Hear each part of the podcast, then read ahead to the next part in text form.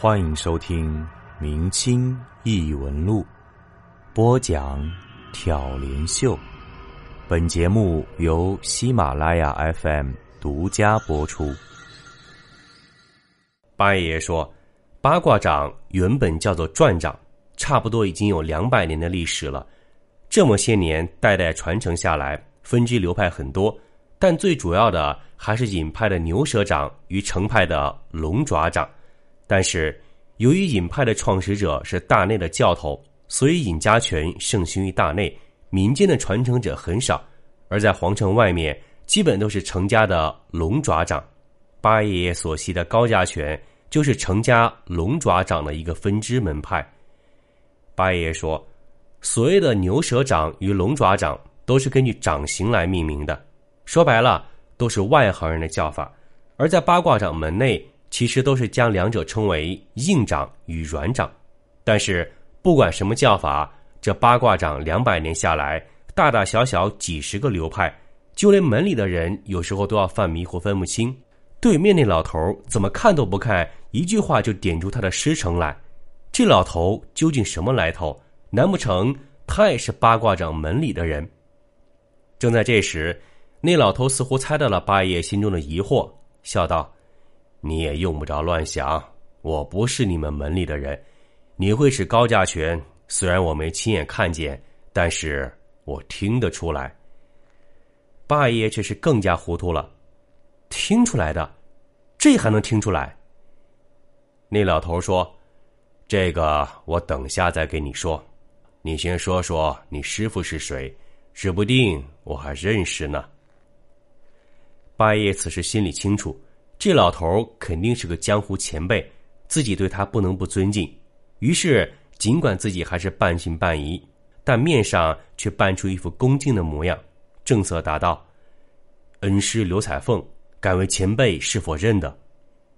八爷刚一说完，那老头就长出了一口气，说道：“哦，原来你是刘俊臣的徒弟呀，也难怪，高家拳传到今天。”传人里面能叫得响名号的，也就只有刘俊臣了。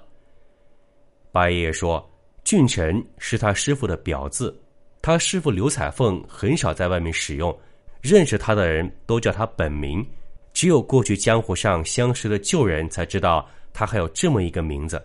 因此，八爷爷一听老头这句话，就知道他当真是认识自己师傅的。这时。八爷已经全然没有了之前还要继续试探的心思，直接问道：“前辈，敢问您跟家师是怎么认识的？”那老头答道：“你师傅不是在天津开馆收徒吗？当初民国要推行国术，各门各派都在推陈至新。你们八卦门有了个新点子，想用双月代替双掌，借此提高八卦掌的杀伤力。”还给那兵器起了个名字，叫做子午鸳鸯月。那时候我年轻，玩心重，一听八卦门出了这么一个新鲜玩意儿，就想看看这东西到底怎么个用法。可那时候江湖上门派之见很重，各门各派都在藏私，压根儿不会有人让你看。所以我在天津就故意弄乱了几个八卦门的场子，结果你们八卦门的人。就自然而然找上门来了。当时带头的就是你师傅刘俊臣。那老头说，他跟八爷爷的师傅刘俊臣斗了几场，各有输赢。那老头如愿以偿的见识了八卦门的新兵器子午鸳鸯月，而他也同八爷爷的师傅成了朋友。因为八爷爷师傅的年纪比他小了足足差不多二十岁，所以那老头就对八爷爷的师傅以大哥相称。八爷听到这儿，也没管对面的老头能不能瞧见，立马站起身，冲着对面牢房行了一礼。毕竟那老头与自己的师傅同辈相交，辈分比自己要高，加上他本来年纪就大上不少，给江湖上前辈行个大礼也是理所应当的。八爷这边刚一弄出动静，那边老头便笑出了声。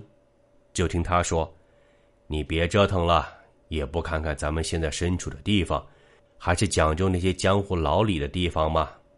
等再让管教瞧见，给你再加上两年刑期，你这辈子都别想着出去了。八爷直起身问道：“敢问前辈大名？或许之前曾听家师提到过你，而且前辈之前隔着门板没用眼瞧就能听出我会使八卦掌，打的还是高价拳。您这本事可绝了。”对面的老头闻言道：“我这点能耐都是看家的本事，这些年我就是靠这点能耐吃饭的。你不是问我叫啥名吗？我就问问你。”你听没听说过八臂佛？各位，过去在江湖上，每一个江湖人的绰号都是有讲究的。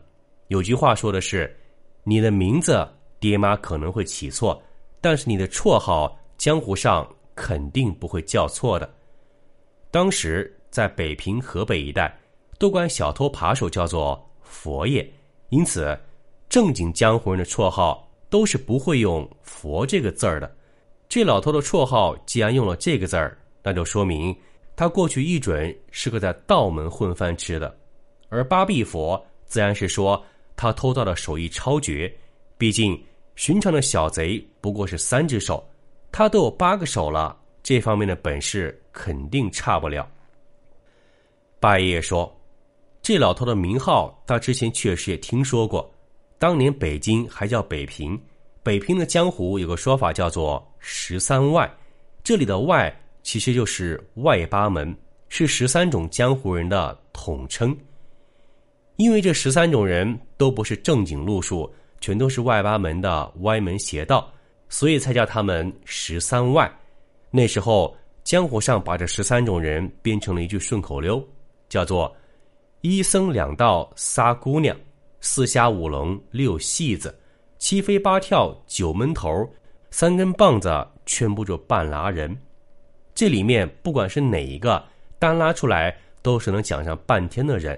而八臂佛就是十三外里面那个七飞飞贼。八爷爷说，过去街面上的小偷财路分得很细，当街扒窃的不能顺阳，顺阳的不能上房，上房的里面。白天归白天，晚上归晚上，同样不能踩过了界。一旦有人在别人的饭盆里抢了吃食，这行当里自然有够面子、够辈分、可以摆事的人出来主持公道。不过，八臂佛这个飞贼当时却是江湖里一个异类，他踩盘子踩出圈是常有的事儿，可是却没人管得了他。有吃过他亏的人都想报复，却压根儿逮不住他，最后。也只能作罢，而且八臂佛不入帮派，也不合群，朋友几乎没几个，一向独来独往，很少与人打交道。加上他又是靠偷东西为生，在外面很少露脸儿，因此就算是一些在江湖上已经混了几十年的老人，都从来没有见过他的真实模样。虽然八臂佛的脸没有几个人认得，可是他的名号在当时却是如雷贯耳。要不然，京津冀一带江湖人那么多，也轮不到八臂佛在十三外里占一份了。八爷爷说，八臂佛原本在江湖上只不过是个无名小辈，但是他彻底将自己的名号叫响的时候，还是在民国。那时候天下刚刚太平了一些，北京、天津一带外国人特别多，这些人不是各国领事馆的，就是教会的，再不济。就是跑来经商的，那个年代社会动荡，国不知民，民不知国，老百姓的日子特别苦，很多人都是靠着变卖家中的老物过活，而且北京、天津的满清遗老也多，不少人手里都有祖传的好东西，其中不乏过去宫里的物件所以当时不少古董贩子都活跃于京津两地，大肆搜刮民间的古董。这些被收上来的老东西倒了几次手之后，很多最后都是被外国人收了去。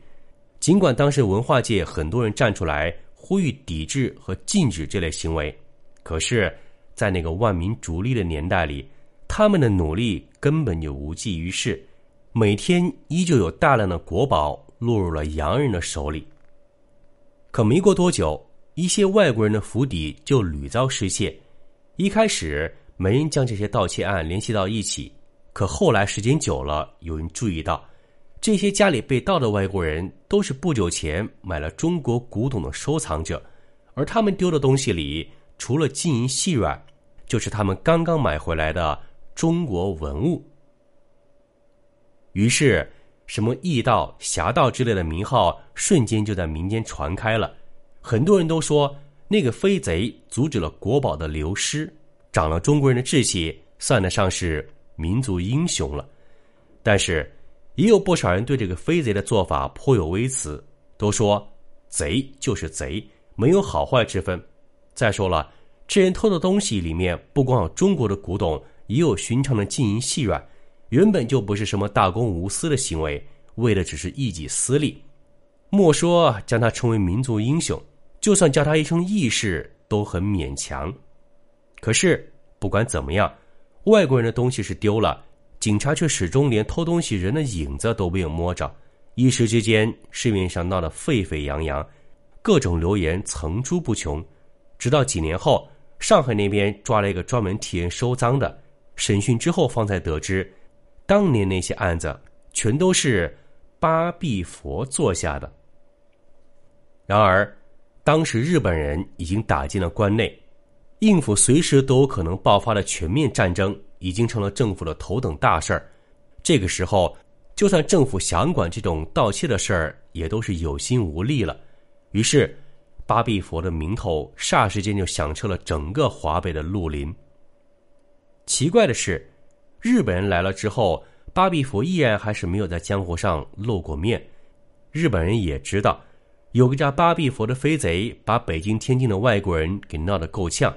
如今。这地界已经归日本人了，再加上他们也是外来的，因此绝对不允许在自己的地盘上有八臂佛这种潜在威胁的存在。于是日本人对他展开了大规模的搜捕。可是几个月过去，日本的调查队也同之前的民国政府一样，连八臂佛的一根头发都没能摸到。故而很多江湖人都说，八臂佛八成是已经死了，因为这个世上。只有死人才会一点风声都透不出去。最近我认识了一位特殊的听众朋友，为什么说他特殊呢？因为他从事的是一项非常古老的职业——石匠。有人可能说了，这石匠有什么特别的？但是各位，咱们仔细想想，石匠可是从古人类石器时代开始，有着几千年历史。传承最长久的职业了，大到石桥、石塔，小到石碑、石磨、石狮子，可以说石匠始终在中国的历史中扮演着重要的角色，甚至是亲身参与了历史的记载与传承。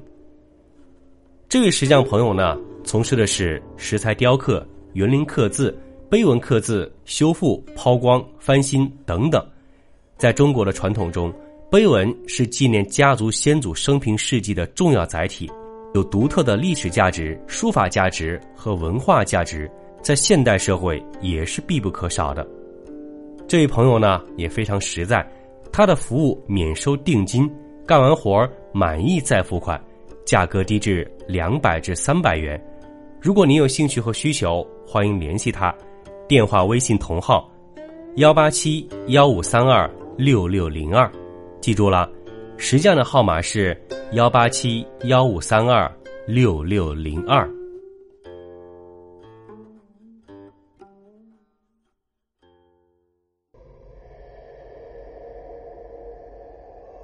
本集播讲完毕，感谢您的收听。如果您喜欢，请您评论、点赞、转发。咱们下集再见。